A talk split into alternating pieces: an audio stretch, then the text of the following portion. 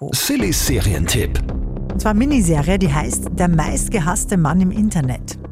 Der Mann, um den es da geht, ist ein gewisser Hunter Moore, der seines Zeichens eine sehr ähm, dreckige Website betreibt, in der er Pornos verbreitet über Menschen, deren Leben er damit zerstört. Hunter war irgendwie unwiderstehlich. Ich wollte von ihm akzeptiert und beachtet werden. Er hatte etwas an sich, das die Leute dazu brachte, alles zu tun, was er von ihnen verlangte. Ein richtig grausiger Typ, ja. Deswegen auch der meistgehasste Mann im Internet.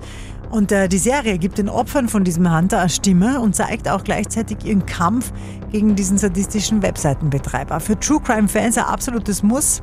Der meistgehasste Mann im Internet kriegt von uns 8 von 10 Couchpunkten. Sillys Serientipp.